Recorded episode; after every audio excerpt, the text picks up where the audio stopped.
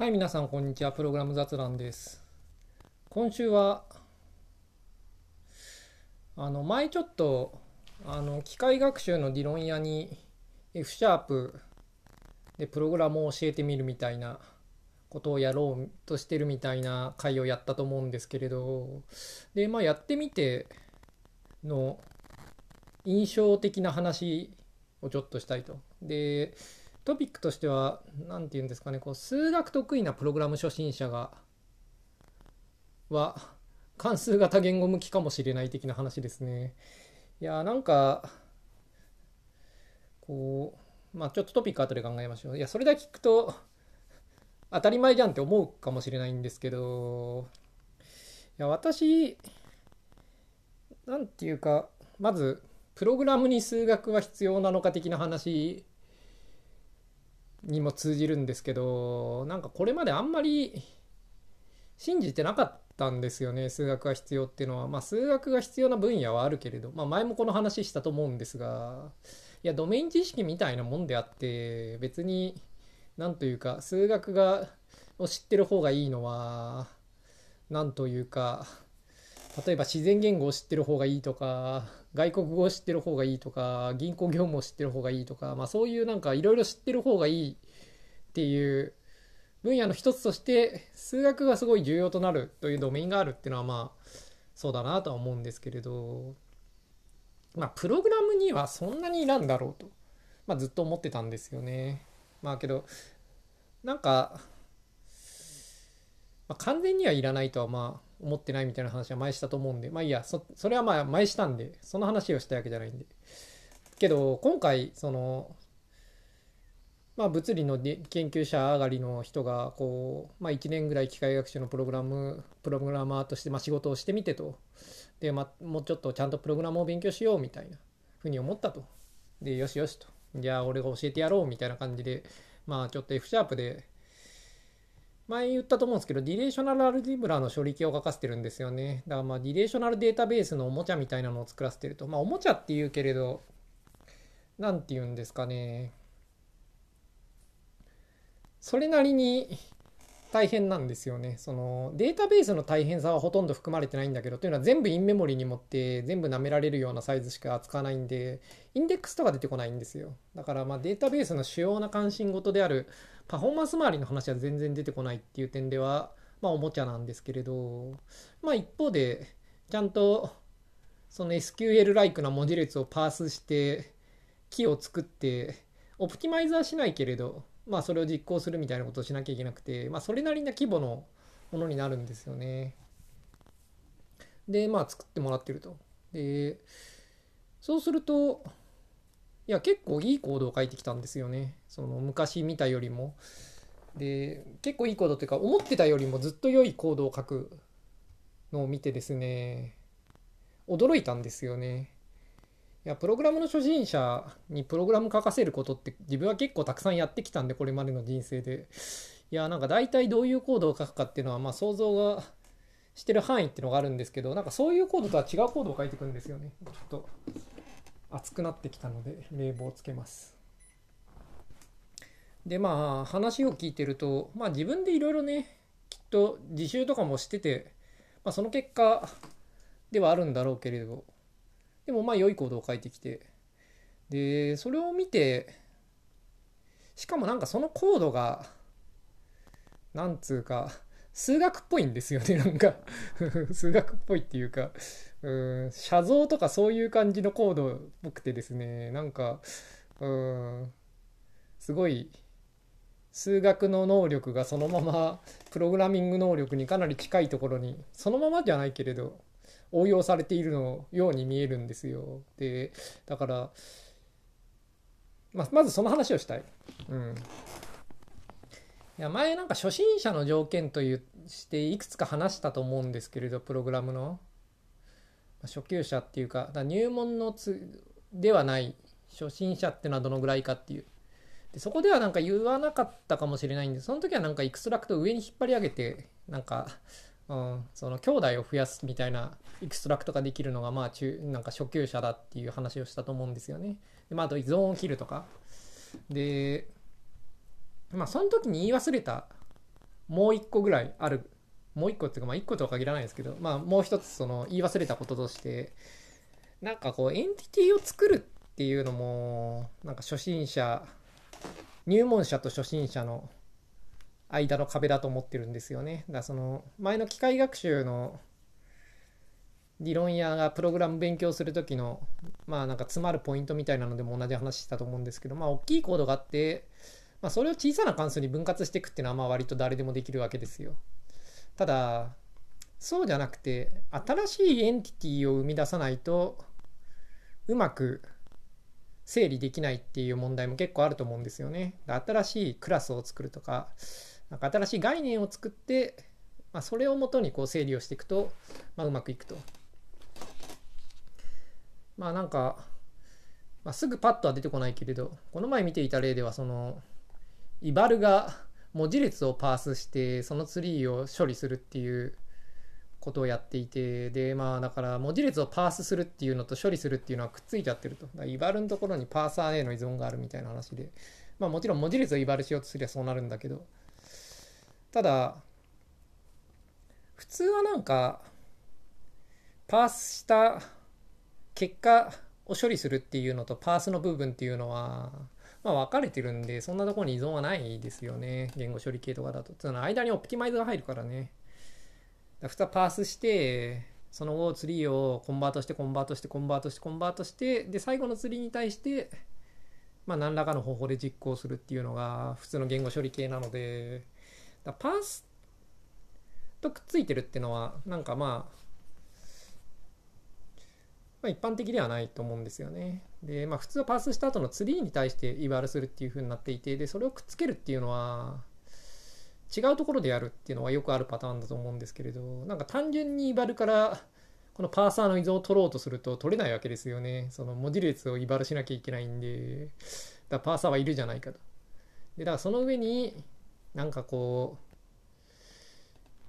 う、まあ、なんか作るわけですよね。インタープリッターとかそういうクラスを作って、その、まあ、両方を触るような誰かをまあ上に作って、で、パー、そいつがパースをして、その結果をイバルに食わせるみたいな風にしてやると、なんというか、イバリュエーターモジュールにはまあパーサーの依存がなくても大丈夫になるみたいな。そういうなんか一個上の概念を新しく生み出すと、依存が切れるみたいな問題結構あると思うんですよね。で、この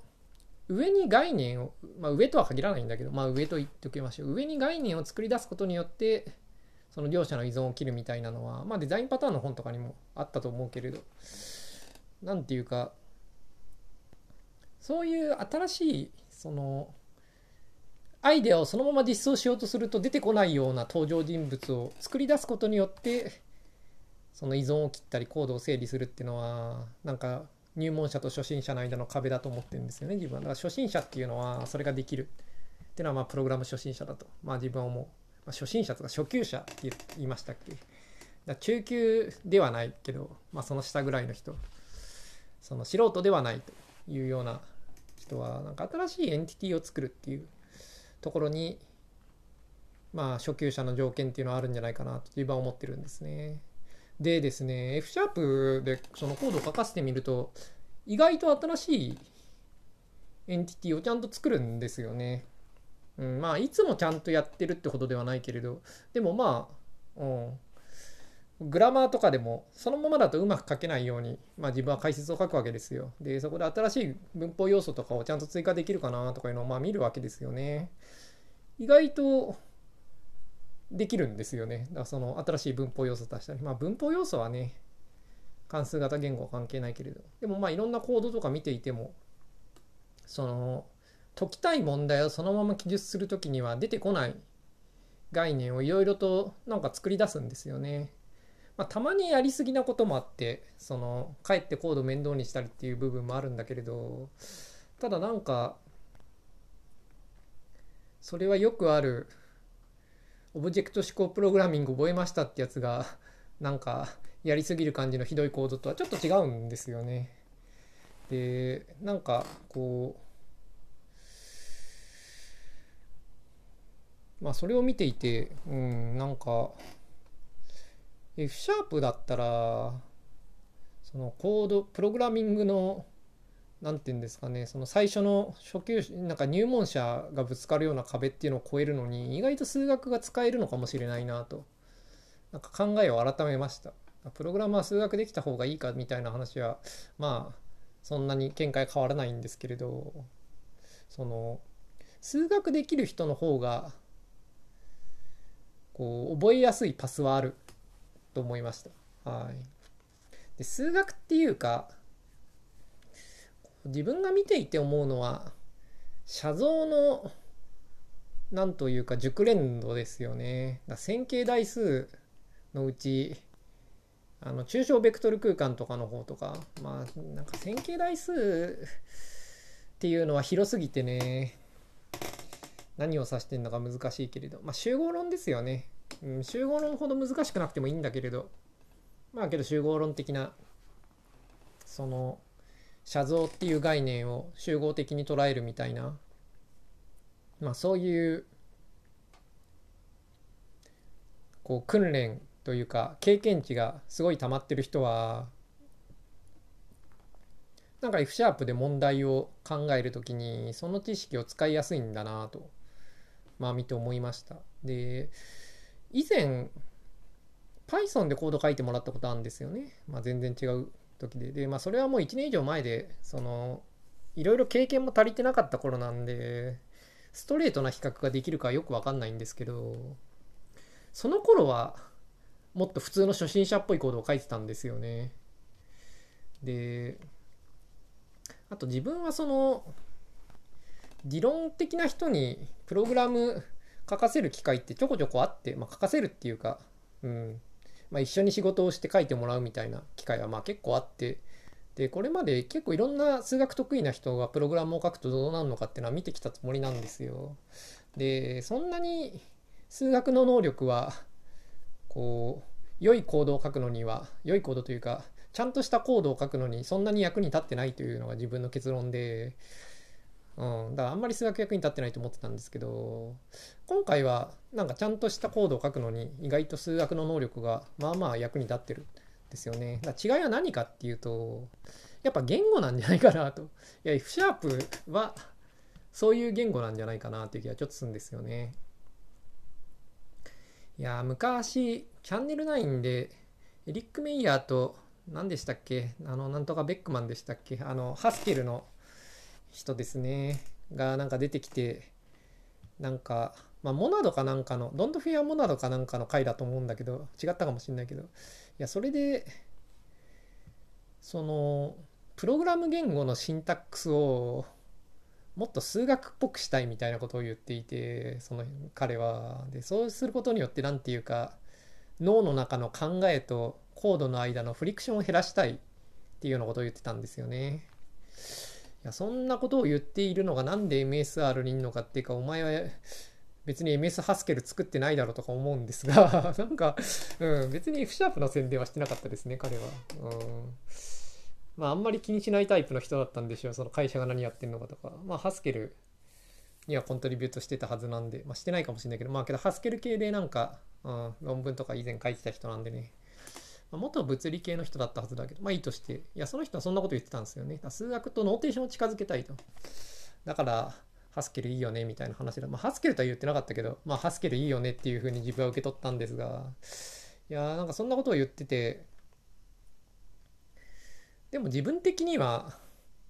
あんま信じてなかったんですよね。そのシンタックスがちょっと違っても別に別にセレクトメニューだってバインドだってええやんみたいな風に当時思ってたんですよ。いやちょうど当時リンクとかがこう出てきた時期で、うん、そういう話が多かったんで。で別に、うん、リンクはねあれはあれで結構クールなシンタックスなんでね。うんいいじゃんって思ってるんです。まあ今でもいいじゃんって思ってますけどね、その DSL のシンタックスとしてはリンク式はなかなか優れてると思いますが、まあ、そんなことを思ってて、うん、別にええやんって思ってたんで、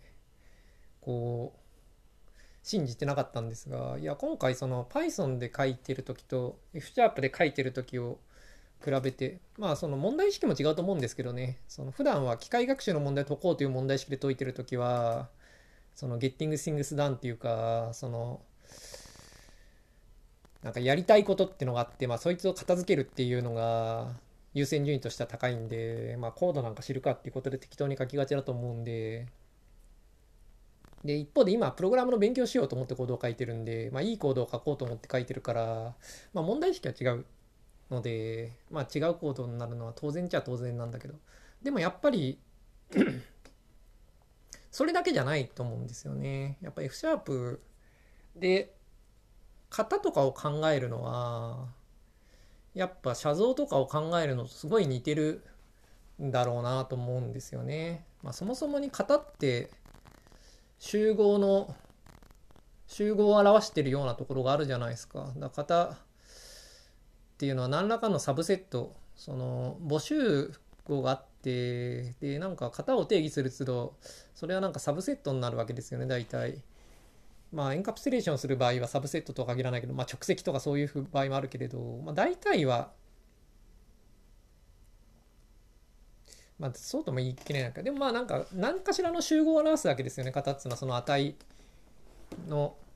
で、そいつの、まあ写、写像を考えるっていうのと関数の API を設計するっていうのは、まあすごい似てるんで、特に type first development してると、まあ、先に型書くんででそうすると何ていうか考え方そこで扱うなんかこう頭の使い方というか考え方っていうのはすごい集合論的なんですよね。集合論的というか写像的なんですよね。でプログラムをそうやって見分ける考える時になんかこう新しい抽象だとかをこう導入したりして考えていくのはなんかすごい数学に近い。数学と同じではないんですけどね。その数学の派生した何かのようにまあ考えられるんだなとようだと。考えられるようだと、まあ、自分がそう考えてるわけではないんでその書いてるコードを見てで話して、まあ、自分はそう思ったんですよ。だからこういやベックマンの言ってることは正しかったっていうか、まあ、 notation を近づけたりしてその、まあ、 notation だけじゃないんだけどね。その言語機能も集合論的なんでね、そのそもそも代数的データ型、 algebraic type って直積とか union とかそういうのなんで、なんか集合論的ですよね、すごい。で、まあ、そういうもんなんで、つうかまあ代数的データ型って言ってるぐらいだから、まあ、代数的なのは当然なんですが、そのまあそういうなんシンタックスとかランゲージのコンストラクトっていうのはランゲージのコンストラクトって日本語で何て言うんですかね。プログラム言語を構成する構成要素。合ってるかな？とかはなんかがなんか数学的なものと親和性高く作られてると。いや意外と数学というか数学の一分野ですよね。例えば解析の知識とかってあんまり生きないと思うんですよね個人的には。だから、うん、イプシロンデルタ論法とか得意ですとか言っても、まあ、イプシロンデルタ論法はどこでも使うけれど、なんていうか、そんなに、こう、なんていうんですかね、まあそう、だ解析とかはあんまり役に立たないと思うんですよ。で、やっぱ写像で的なものですよね。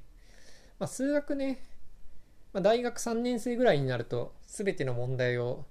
集合論的に捉え直すようになると思うんで、幾何学もね、解析もね、どっちも集合論的にやり直しますよね。速度論とか、そういうのが入ってくると、まあ大体その集合論的に扱うじゃないですか。とか。で、まあ幾何学もの方も多様体が入ってくると集合論的にやり直しますよね。だからまあ、うん、全部集合論だって言えなくもないけれど。でもなんか、写像的なものだと思うんですよね。すごいこう、F シャープのプログラミングに応用できてるのは。だから数学っていうと広すぎると思うんですけど、なんかこう写像的なもの、集合論的、写像的なものは活かしやすいと思ったと。いやーねいや Python だって生かしがいいじゃんって思うんですけどねいやでもなんかみんなみんなっていうか結構いろんな人に数学得意な人にプログラム書いてるのを見てもなんかそれをうまく活かしてるのは見たことないんですよ。やっぱりこう数学的に考えるためのなんか補助輪みたいなものがないんですよねきっと。その最初から Java とか Kotlin とか Python とかでコードを書くと。で F シャープとか Haskell とかまあ Haskell は私そんなに書いたことないですけど関数型言語のその辺のやつっていうのはなんかこう数学の力を使って問題を考えるためのなんか補助輪みたいなものがあるんだと思うんですよねプログラム言語の方に。だからこうそれを使ってると何ていうか自分の持ってる能力の応用の仕方っていうのを自然と学んでいけるんじゃないのかなっていうのが自分の仮説なんですけどどうですかねいやーなんか本当かどうか知らないですけどね。いやこのサンプル数1なんでこれ。そのいや見ていておおんかすげえこう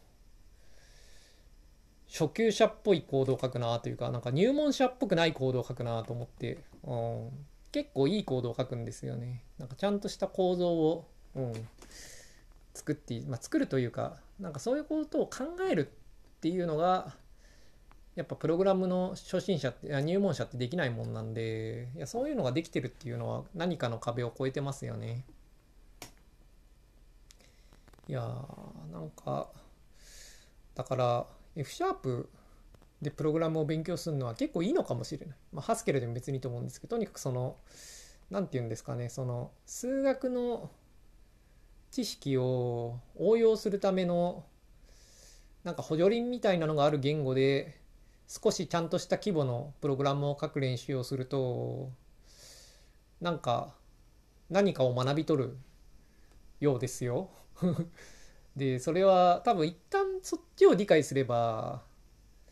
Python とかでも同じように応用できると思うんですよね。うん、実際自分そんなになんというか F シャープでコード書く時と Python でコード書く時でそんなに考え方変わらないですからねまあコードはまあまあ違うけれど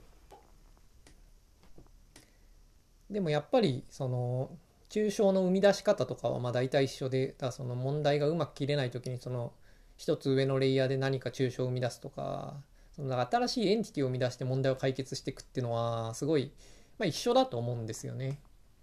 でしかも関数とか考える時でもその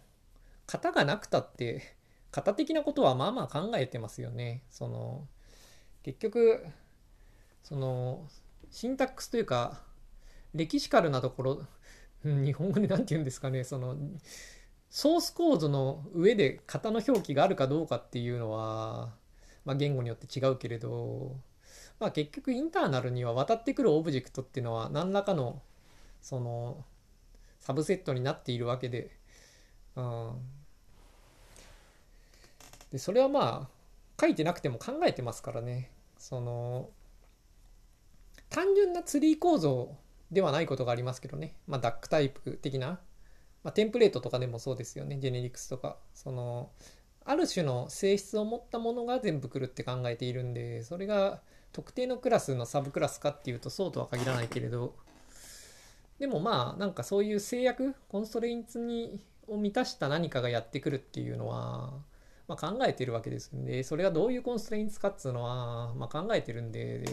それは別に型を考えてるのとそんなに変わらないんですよね。だから Python でコード書いてるときはもちろん Python っぽくその言語に向いた感じのコードになるようには書きますけれどでもかなり違わないと思うんですね個人的にはそこまではそのプログラムの重要な部分っていうのは。でだから F シャープで書けりゃ Python でもまあまあそれは応用が効くと思っていて、うん、その Python の流儀に翻訳する方が良いですけどでそれはやっぱりある程度の慣れが必要だけどでもうん多分その身につけてる能力っていうのはそのまんま活かせると思うんでだ F シャープでプログラム書くっていうのはいいんじゃないかなと思うんですよね。まあ、ハスケルでもいいと思うんですけど、自分ハスケル知らないけれど。うん、ただ F シャープのいいところは、そのやっぱ .NET のライブラリがあるとこですよね。その、プログラムを勉強するときに、やっぱ何か書いてみるのがいいと思うんですよ。で、その時に、なんか何書くのか、なんか、こう、何て言うんですかね。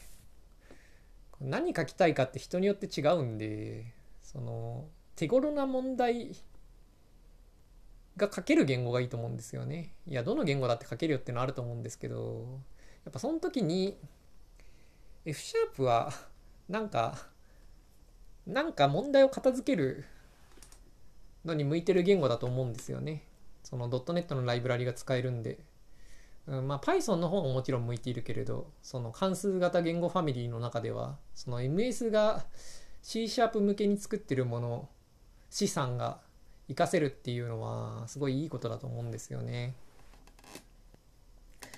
で、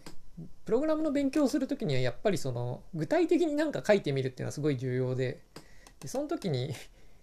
本質的に重要じゃない問題についてなんかすごい引っかかったりするっていうのはやっぱり無駄なんでだから使えるライブラリーが多いっていうのはなんかそういう勉強するのには有利だと思うんですよね。でなんで、うん、F シャープ数学得意な人がプログラム勉強するのには意外といいのかもなと思ったりする。まあやっぱあのコンパイルプロジェクトがあってコンパイルしてバイナリーができるような類の言語じゃないですか F シャープも。でその手の言語の経験ってあった方がいいと思うんですよね。そのやっぱかっちりとした感じがあるじゃないですか。でそれがどう違うのかっていうのは知っておいた方がよくて、うん、それは結構、うん、F シャープはいいなと思うんですよね。いや前 Kotlin とか書いてもらったこともあるんですけれどで Kotlin Android アプリですね Android アプリは難しい いや、なんていうか知らなきゃいけないことが多すぎて、こう、なんか適切に問題を提示するの難しいですよね。いや、やればできるけど、自分多分。あの時はやんなかったんだけど、それをちょっと違う方法で、なんか好きなアプリを作ってもらうっていうのをやってもらうっていう方針でやったんで、で、これはけど、必要な知識が膨大になりすぎて、なんか、 Kotlin の関数型言語的な側面がどうこうとか、そういう抽象を生み出すのがどうこうとか、そういう問題以前のところで、まあ、引っかかりすぎて、なんかこう、なんて言うんですかね、数学の知識は全然生かされてる様子はなかったですよ。で、サーバーサイドコトリンだとまた違うかもしれないけどね。うん。で、プログラムの入門としてね、Android のプログラミング別に自分はいいと思うんですけれど、悪くない入門だと思いますが、やっぱ動かしてね、すぐ使えるんでね。ただ、数学を活かすにはあまり適切なルートではないなとも最近は思いますね。そう、 Kotlin 関数型言語として、もうまあ関数型言語じゃないですか。だから、 Kotlin でもきっと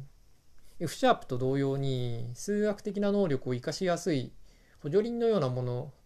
になりうると思うんですけれど、そのまんまじゃダメですね。ダメみたいですね。なんでかっていうと、その、解説が、既存の解説が、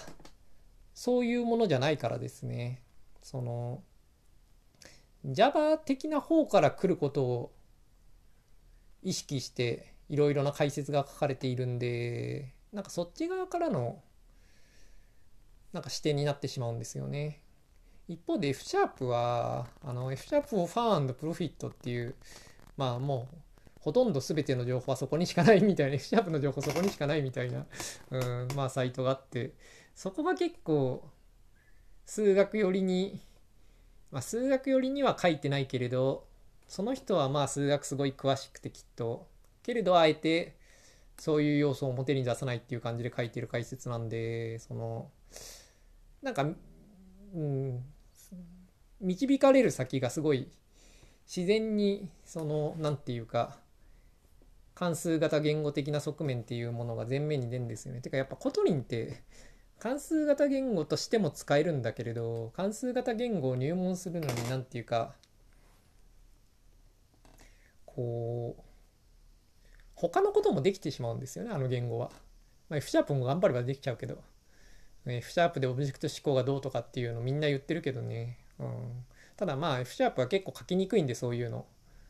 自分書き方知らないしね。うん。で、何でしたっけ？で、や Kotlin はその Java のようにも書けてしまうんで、うん、その関数型言語のように書くには関数型言語のように書くとはどういうことかを知ってないといけないんですよね。何も知らない人が Kotlin でプログラミングを覚えると自然と関数型言語っぽく書くというわけじゃないじゃないですか。しかもまあ世の中の解説がその Java プログラマーに優しく書かれたりするとより Java 的に書こうというなんか初心者イコール Java 的というなんか考えのもとに書かれてるのも結構あるんでそういうのを見ちゃうとなんかうん、間違ったパスで間違ったパスっていうかその数学を生かすっていう方向とは違うところからいっちゃうんでなんかあんまり良くないですよね。まあ、逆にそういう解説書きゃいいって話ですけどね。その数学得意な人のための Kotlin 入門みたいな、まあ、書いてもいいけど自分そのうち。まあけど誰かが書けばまあできるとは思うけれど少なくとも現状は書かれてないんでそういうのが、うん、ちょっとそのまま生かすのは生かしづらいってことですね。まあ、それ他の言語もあんまり変わんないと Haskell は最初からやっぱ数学寄りななんか方向に進んでると思いますけどね。まあ私知らないですけどハスケルの入門書とかそんなに読んだことないんで。うん。ML とかね昔 ML の本とか読んだことありますけれどなんかそんなにそういう側面は感じなかったですね自分は。自分の数学能力が低いからっていうのもあるかもしれないけれどやっぱりとりあえず問題を片付けるためにどう使ったらいいのかみたいな風に自分は ML の本は読んでいて、うんまあ何の本読んだのかもう覚えてないですけどね。図書館に置いてあってなんか最強の言語はこれだみたいな、まあ、そんなタイトルじゃなかった気がするけれど、うん、っていう本があって。で読んだらすごいクリーンでいい言語だったんで一時 ML 信者になったことがあったけれどなんかライブラリが少なすぎて何も書けなくて ML 信者やめちゃいましたけど当時は、うん、あの時ねオキャムルをなんか使っなんかさもうちょっとちゃんと評価していたら、うん、オキャムル信者になってた可能性はまあまあありますけれど。まあいいとして。何でしたっけ？そうそうそう。なんかその数学ってとプログラミングって、うん、よく関係あるって言われがちだけれどなんか、うん、そんな関係ないよなって自分は思ってんですよね。で初期の頃は割と関係あったけれど黎明期は、うん、なんかある程度プログラミング言語とかがこう発展してきてでそれの上での何て言うんですかねコードコンストラクションの何て言うかノウハウが溜まってきた結果現代はそういうものではなくなってると思うんですよね。うん、もうちょっとたくさんの人が集まってものを作るっていうのは製造業に近い要素があって、うん、なんかそういう時に必要になるのは数学的な能力よりもなんか規律だとか、うん、なんかこう集団でのなんか共同作業みたいな要素が強くなってると思うんですよね。でだからでその分数学的な要素っていうのは、まあ、すごい後退してると自分は思っていてだからそんないらないって思ってたんですがうんまあけど F シャープで数学得意な人がそこそこなものを作るとなんかいろんな段階をスキップして、うん、結構突然割と良いコードが書けるようになるんで、うん、数学必須じゃないが強い人はうん、F シャープでもの作るといいかもしれないと思いました。はい。だこれを聞いてて、いや、プログラミング全然わかんないんだけど、俺数学だったら超強いよっていう人は、なんか F シャープレッスン、まあ私がやってるサイトですね。なんかの、なんか記事、解説見てみるといいかもしれない。いや、どうかな。F Sharp レッスンはね、そういう話をしてないんで、多分 F シャープフォーファンプロフィットの方ですよね。あそこからきっと何かを学び取ってんだと思うけれど。うんで数学が得意っていうのと関数型言語を勉強するのに数学得意な方がいいっていうのとその何て言うんですかね世間一般で言われてるやつの印象はちょっと自分は違うと思うんですよね。だ例えばなんか公開関数がどうだとかモナドがどうだとか、まあ、そんなもん別に知らなくてもいいっていうか使えりゃいいと思うんですよね。でしかも別に数学的な背景なんてそんなに重要じゃなくてある程度なんていうか、うん、その公開関数的な抽象度に慣れてればよくてそれなんかそんなに数学重要じゃないだろうって自分は思うんですよね。まあ、数学に似てる部分もあるけれどでそれよりもやっぱりそのだそういうのには個人的には数学大して重要だと思ってないんですよね。で例えばなんか検論とかね知ってる方がいいって言うけどいや別に知らなくても困んないと思うんですよねその辺の言語でプログラム書くときに。自分まあまあ言論やった方だと思うんですよプログラマーにしては。すごい詳しいとまだ言わないけれどまあまあそれなりにいろんなことをやった方だと思うんですがまあ別にそれが関数型言語でそういった概念を理解するのに役に立ってるとは大して思わないですね。あのまあその理論的背景がこうなってんだなっていうのを知ることはできますけれどだ仮以下とかねあの何でしたっけ積積集合じゃなくてなんだっけあの指数肩に乗せる方の集合ですねとかまあああいうのでこうねなんか定式化していくとまあなんかなるほどこれが その理論的背景かみたいなのはまあわかるけれどそんなの分からなくたって別にね うん仮以下って概念自体は理解できるしそのなんかこうプログラムを覚えるのにそういうのって大して重要じゃないと思ってるんですよね自分は関数型言語でプログラムを書くにしても。で関数型言語でプログラムを書くときにはやっぱ関数型言語的に書く方がいいとは思うけれどそれは数学とはあんまり関係なくてあそのねフォールドとか使うのとかはね別に数学なんか分かんなくたってできるじゃないですか。うん、でそういうのになれるのが大切であって、うん、まあ再帰関数はね機能法っぽさはあるけれど間違いなく。だ機能法で問題解くの慣れてる人の方が圧倒的に得意だとは思うけれど。まあけど再帰関数もそんな使わないですよね。使うけど。うん。で何でしたっけ？でそうそうそう。だから数学知ってる方が関数型言語強いっていうのはなんかそういった関数型言語特有の概念だとかプログラミング言語機能を学ぶのに向いてるとは全然思ってないんですが自分は。ただそれらの機能を補助輪にしてプログラムのより重要な問題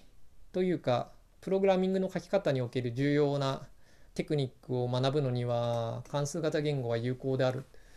と、まあ、思うようになりましたしそういう補助輪があると数学の能力っていうのは新しいエンティティを生み出すとかその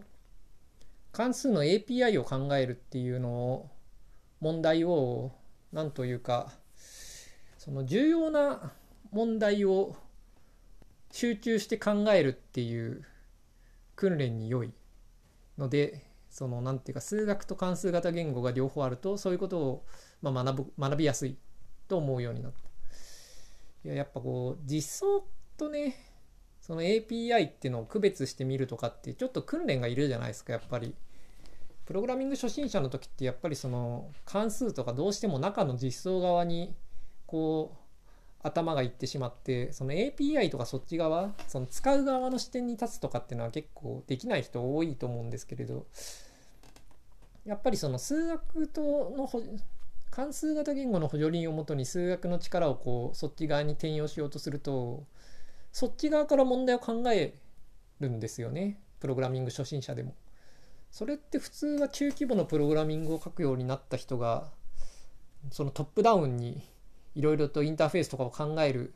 ことができるようになった瞬間に身につける能力のはずなのにその前の段階からそっち側から問題が考えられるんですよね。でそれはやっぱりすごいプログラミングの入門の一番重要なポイントである関数だとかモジュールとかのインターフェースを考えるだその使う側の視点でものを考えるっていうすごい重要な問題を何というかマスターすることができるから練習することができるという点で、うん、数学はすごい有効であると、まあ、今回思うようになったんですよね。なんでその関数型言語とかそれのプログラミングスタイルを学ぶのに数学が重要だとは大して信じてないんですがいまだにそれらと数学を合わせるとプログラミングのいろいろな重要な概念を初心者が理解しやすいとは思うようになりました。でだからうん数学得意な人はやってみた方がいいかもしれないですね。いやプログラミング素人で数学得意な人は、うん、F シャープはいいなと思いましたね。やってみて。その別に F シャープじゃなくてもいいと思うけどさっきから何度も言ってるようにハスケルでもいいと思ってますけれど。だとにかくある種の関数型言語で、うん、そういった練習をするっていうのは数学得意な人のプログラミングの勉強の仕方としては良いと思いますね。でやっぱ世の中 Python を教える本とかたくさんあると思うんですよねその数学得意な人向けに。とりあえずモデルは理解したと。で、よし Python でコード書くぞっていう時に、まあ、PyTorch とかで書くための、まあ、NumPy とか Pandas とかそこら辺をこうちょこちょこっと触るようなことを教えるっていうのは、まあいろんなところにあると思うんですよ。で、まあ、それは重要だと思うんですが、それはとりあえず飯を食うのに、まあ、最初ね、最低限知らなきゃいけないこととして。ただその次のステップとしてね、なんかプログラミングを学ぶのに、数学がすごい得意な人向けなものっていうのは多分き自分は見たことなくて、うん、しかもこれまでのプログラミングの本でそういうものってないと思うんですよね。つまりプログラミングの中級者を目指す本っていうのはみんなそのプログラマー向けに書かれてるんで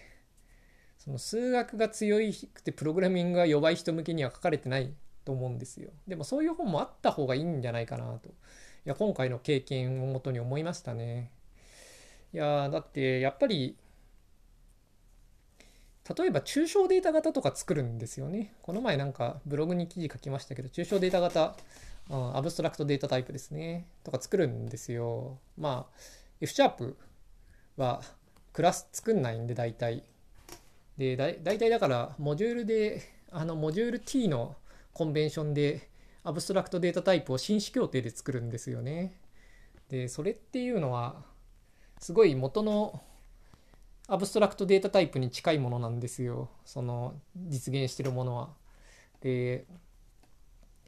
オブジェクト指向的ではないんですよね。というかオブジェクトじゃないしそもそもに。オブジェクトじゃないっていうのは適切じゃないですね。だからそのクラスとかそういう概念はないんですよね。で世の中のアブストラクトデータタイプの入門とかってなんかそういう側面からあんまり書かないですよね。その集合論的なものの何というか延長としてアブストラクトデータタイプっていうのは多分あった方がよくてで実際 F シャープでコードを書いてる時にはそういう感じで書くわけですよね。その型があってでその型の何というか型がそもそもにサブセットを表すものであってでサブセットってていうのがどういうサブセットになっているかっていうのを考えるときにそのそれに適用できるオペレーションっていうものでそれを定義するっていうふうな、まあ、考えがあってで、まあ、そのまま実装するわけですよねそれを。でその時に何というか情報隠蔽がどうとか実際具体的なそれの何というか実現されているフィールドがどうとかをそういう問題っていうのは割とどうでもいいんですよね。そうではなくてその集合論的になんかこう要素を考えてそれに対する演算を考えてつってでそれらが型で表現されていてでそれをもとにどのようにその遮影とかを考えていくかっていうふうに考えればなんか F シャープでコードを書くのに必要なものは全部揃っていてでそういうふうに最初から必要なものを解説すればいいと思うんですけどそういう解説ってないと思うんですよね。まあ、例えば抽象データ型でググると、まあ、そういう解説はない。うん、で、まあ、自分はちょっと今回そういうのを意図して解説書いたけれどブログに。うん、まあもともとの論文がねそのそういう問題意識で書かれたもんじゃないですからね当時は。当時はそのその関数というか、まあ、関数っていうのがまあ抽象化されたんで次はデータ構造も抽象化しましょうみたいな話なんでなんていうか、うん、当時考えられていたものと現在 F シャープ上で実行されているものの間には何ていうか考え方は一緒だけれどモチベーションには結構な差があるんですがまあいいや。ということで、うん、F シャープでコードを書かせてみたら突然いいコードを書き始めたので、うん、そんなこともあるらしいですよっていう話でした。だ皆様の周りでも数学超得意だけどプログラミング全然できないという人と仕事をしたくする必要が出てきたら、うん、F シャープで仕事するといいんじゃないですかね。まあ F シャープじゃなくてもいいけれど、その、なんていうか、仕事をするのはその言語じゃなくてもいいけれど F シャープでちょっと教えるといいかもしれないですよと。うん、ということで Python プログラマー Python でちょっと書けるようになった人向けの F シャープ講座をやっているわけですが F シャープレッスンっていうのは。いやこれはなかなか面白い試みですね。うん、でプログラム数学の能力を必要じゃないけれど生かす方法はあったと。うん、そのプログラムに関してですねだからその数学のドメインでそのプログラムをするっていう意味ではなくて数学のドメイン以外のところで普通にプログラムを書くときにプログラムの能力を高めるのにその数学の能力が使える、うん、ということが今回発見でした。いやまあいいや。今週はこんなところで。それではまた来週。